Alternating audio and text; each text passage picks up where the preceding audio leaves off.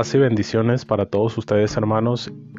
Y vamos a continuar con este tema de Imam Ali, pero vamos a dirigirnos ahora a estudiar quiénes eran los sahabas, ya los conocemos, Omar, Ali, Othman y Abu Bakr, pero vamos a ver el trasfondo de cada una de estas historias, como siempre con la ayuda de nuestro hermano David, él nos va ayudar a entender cuál era el rol de los sahabas, incluso en la época del profeta, y qué representan en estos días los diferentes pensamientos de los sahabas. Naturalmente que vamos a encontrar algunas contradicciones, pero como siempre nuestro hermano David nos va a ayudar a desarrollar este tema y vamos a entenderlo ¿Qué tal, Brandon? Este, ¿cómo estás? ¿Cómo estás, hermano? Que la paz y bendiciones de Dios sean contigo. Que la paz y bendiciones de Dios sean con todos ustedes. Hoy vamos a tocar un tema, este, muy importante, crucial, creo yo, eh, para todos los musulmanes y sobre todo para estas eh, diferencias o discrepancias o divisiones que ha habido entre los grupos de musulmanes. Eh, porque pues de ahí parte, parte toda la enseñanza de cualquier doctrina islámica. Eh, bueno, y esta es la definición de lo que son los sahabas. ¿Por qué es importante? Porque los sahabas son los que nos transmitieron el conocimiento que el profeta Muhammad, paz y bendiciones de Allah con él, nos, nos, dejó. Y bueno, así como igual la misma revelación, pues fue, fue transmitida por ellos. Entonces, este, es muy importante saber quiénes son los sahabas. Hay dos grandes grupos de musulmanes que definen a los sahabas de cierta forma, con ciertas características. Vamos a ahorita a estudiar ese, ese, punto, pues. Estos dos grandes grupos de musulmanes son los sunnis y los shias.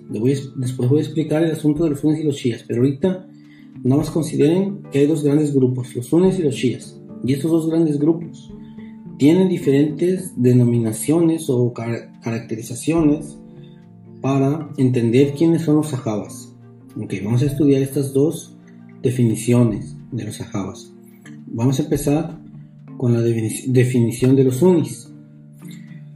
Según los estudiosos sunitas, los musulmanes del pasado deben ser considerados compañeros si no eran mentirosos y no se oponían a él en sus enseñanzas, y además pasaba una de las siguientes cosas, al menos una de las siguientes cosas, o todas juntas, no importa, pero al menos una. ¿Cuáles eran estas cosas? Es que tuviera algún contacto con el profeta, algún contacto, X contacto, o que lo hayan mirado, que, hayan mirado una vez al profeta, o que lo haya escuchado, que haya escuchado alguna vez al profeta, o que hubiera estado en presencia breve con el profeta. Cualquiera de esas cosas que hubiera sucedido ya era suficiente para ser considerado como sahaba según los estudiosos sunitas. Sin embargo, en el Corán encontramos esta ley que nos explica claramente quiénes eran los sahabas o compañeros del profeta. Dice, quienes después creyeron, emigraron y combatieron con vosotros, esos son de los vuestros. ¿A quienes se refiere a migración? Porque el profeta Mohammed, paz y bendiciones de junto con todos los musulmanes, inicialmente vivían en Meca, pero tras los conflictos que tuvieron por, por la fe islámica, pues tuvieron que huir y emigraron a un lugar llamado Medina, actualmente Medina, no se llamaba así, pero ahorita se llama Medina. Por eso es que dice, emigraron y combatieron con vosotros, con el profeta Mohammed. Esos son de los vuestros. Es decir, esos son los compañeros del profeta Mohammed. Paz y bendiciones de gracia con él. Esta definición de los sahabas la encontramos en la sura Al-Anfal, en la Aleya 75. Posterior, esta, esta ley fue revelada en Medina Posteriormente, otras aleyas, varios años después, se, revelaron al profeta Muhammad otras aleyas. Este, dentro de esas otras aleyas que se revelaron existe esta otra, que dice, entre los beduinos que os rodean y entre los medinenses, como les digo, repito medinenses porque ya había el profeta Muhammad y los musulmanes habían emigrado, ¿a dónde? A Medina. Entre los medinenses, y entre los, que rodean al profeta, o sea, los que estaban con el profeta, hay hipócritas que se obstinan en su hipocresía. Tú no los conoces, nosotros le conocemos, les conocemos. Alá conoce, aunque el profeta no sepa quiénes son esos hipócritas, pero Dios sí lo sabe. Estas dos leyes son importantes para entender la siguiente definición. Los shias definen de diferente forma los sahabas. Ok. Los shias no aceptan el testimonio de casi todos los sahabas sea parte auténtica de la cadena de narraciones de los hadices. Después voy a explicar qué son los hadices, pero los hadices, en primera instancia, son las enseñanzas del profeta Muhammad. O sea que los shias no aceptaban a todos los sahabas como auténticos eh, compañeros del profeta para la narración de las enseñanzas del profeta. Y consideraban que no todos los sahabas eran justos solo porque vieron o estuvieron con el profeta.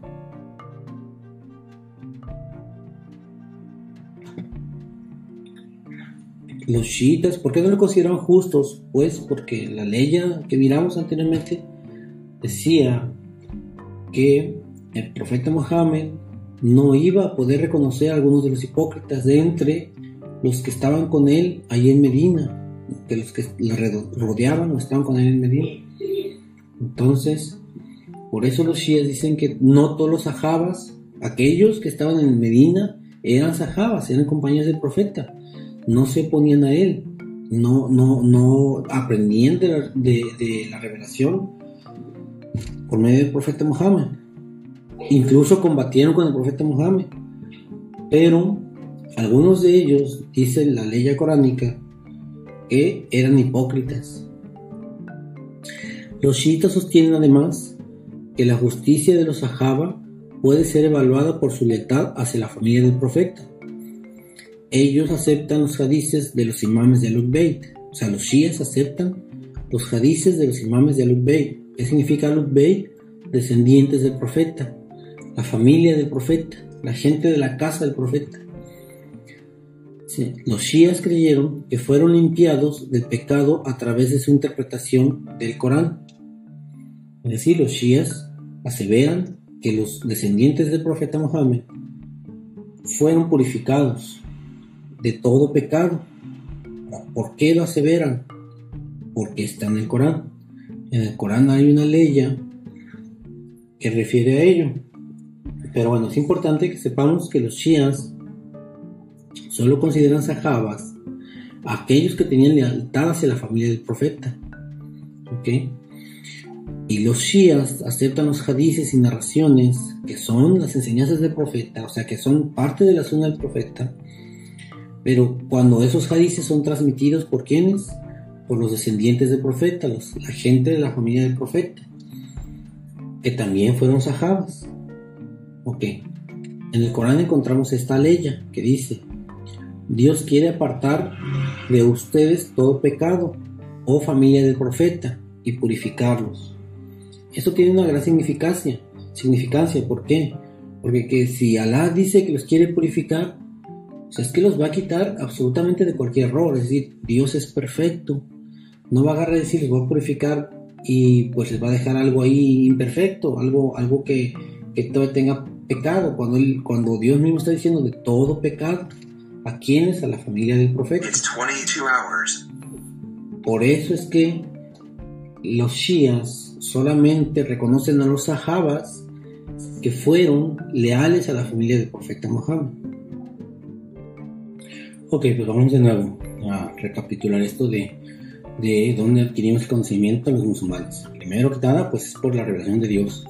esta revelación de Dios fue transmitida al profeta Mohammed, las bendiciones de Dios sean con él. El profeta Mohammed transmitió las enseñanzas que Dios le transmitió a los sahabas. Y los sahabas no las transmitieron a todos los demás. Bueno, este, no directamente los sahabas, pues, pero las generaciones posteriores a los sahabas y sucesivamente llegaron hasta nuestros días. pero es muy importante esta situación de los sahabas, muy, muy medular, muy importante.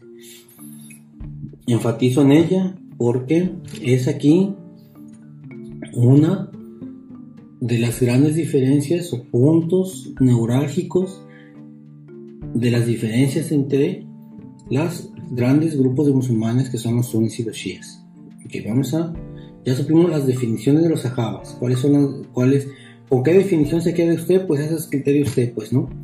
O sea, ya sea la definición de los sunnis o sea la definición de los shias. En mi particular punto de vista, la definición de los shias es mucho mejor porque eh, sonaría pues eh, raro decir que por el simple hecho de que, de que una persona mira al profeta, pues ya es su compañero, ya le consideran sahaba. Es como si, por ejemplo, yo fuera a tomar una clase, eh, no sé, X clase, ¿no? Y, y pues voy con un profesor me gusta ese profesor, lo, vi, lo miré, lo saludé, lo conozco, me acerqué a él porque me agrade cómo es, pero resulta que no hubo cupo en ese grupo, pues tuve que agarrar con otro profesor. Pero yo ese día fui y miré al profesor y lo saludé, ¿no? No me puedo considerar discípulo de ese profesor, no me puedo considerar alumno de ese profesor, sino de otro con el que tomé mi clase. ¿Por qué con el otro? Pues con el otro estuve ahí en la clase, pues día tras día, aprendiendo, escuchando lo que él dice y al otro solamente lo miré. Entonces no me puedo considerar discípulo del primer del, profesor este al que solamente lo miré, pues, ¿no? Y eso es muy lógico, pues. Entonces, por eso es que los chies dicen, bueno, pues ese cómo se va a considerar Sahaba solamente por haberlo mirado, o solamente por haber estado unos instantes con el profeta, pues, ¿no? O sea, tiene que tener algún otro parámetro para poder determinar que sea Sahaba los shias dicen, bueno, pues aquellos que fueron leales a la familia del profeta son los que podemos considerar sahabas. Pero no se necesita ser shia para ser leales a la familia del profeta Muhammad. Solamente se necesita tener sentido común. Pues no, o sea, ¿por qué? Porque, el profeta Muhammad se encargó a su familia. Y muchos sunnis en la actualidad aman y amamos a al Bayt a la, familia del profeta Muhammad. Ok, vamos a seguir. Ok, pues retomando esta cuestión de los sahabas, quiero, quiero decir, pues, mm, por último, ya con el asunto de los sahabas, que dentro de, de, de la gente de Al-Bayt había sahabas, eso es obvio, pues. La gente del Bayt principalmente son considerados Ali, Fátima, Hassan y Hussein. Todos estos cuatro, y más, más aparte de ellos, este, eran sahabas, eran, eran compañeros del profeta Muhammad, paz y de relación con él. Pero también los califas como Abu Bakr, Omar, Uthman, Ali, Muawiyah, fueron compañeros del profeta Muhammad. Entonces, este, el conocimiento que se tiene tanto de los shias, o perdón, el conocimiento que tienen los shias del Islam viene de la familia del profeta, sí, pero la familia del profeta eran sahabas. El conocimiento que tienen los sunnis sobre el Islam viene de los califas, pero los califas que eran sahabas. O sea, no hay ningún grupo de musulmanes que niegue a los sahabas, no lo hay. He escuchado en muchos lugares, muchas agrupaciones en que dicen que los shias no siguen a los sahabas. Por supuesto que lo siguen, lo siguen porque los shias, los descendientes del profeta, fueron sahabas. Eh, puse estos, estos, este, grupitos aquí que son sufis, salafis, habashis, wahhabis y ahmadías, porque vamos a hablar más tarde de ellos, pero este, todos estos grupitos son sunis y son partidarios de los califas. Muchas gracias, hermano David, por siempre estar atento a nuestras dudas, especialmente las mías. Yo siempre, pues usted y yo estamos compartiendo opiniones, pero sí me gustaría hacer una pregunta. Sabemos que Abu Bakr y Omar son sahabas. ¿Por qué el chiismo los desprecia? O incluso me atrevo a preguntar, ¿por qué el chiismo acerca más a Ali con Dios que a Abu Bakr y a Omar, sabiendo que son sahabas, claro. Sí, muy buena pregunta, este Brandon. Eh, mira, en realidad eh, no hay no hay dentro de la teología shia algún precepto este que establezca que, se tenga que estar en contra de, de Abu Bakr o Omar, ¿no?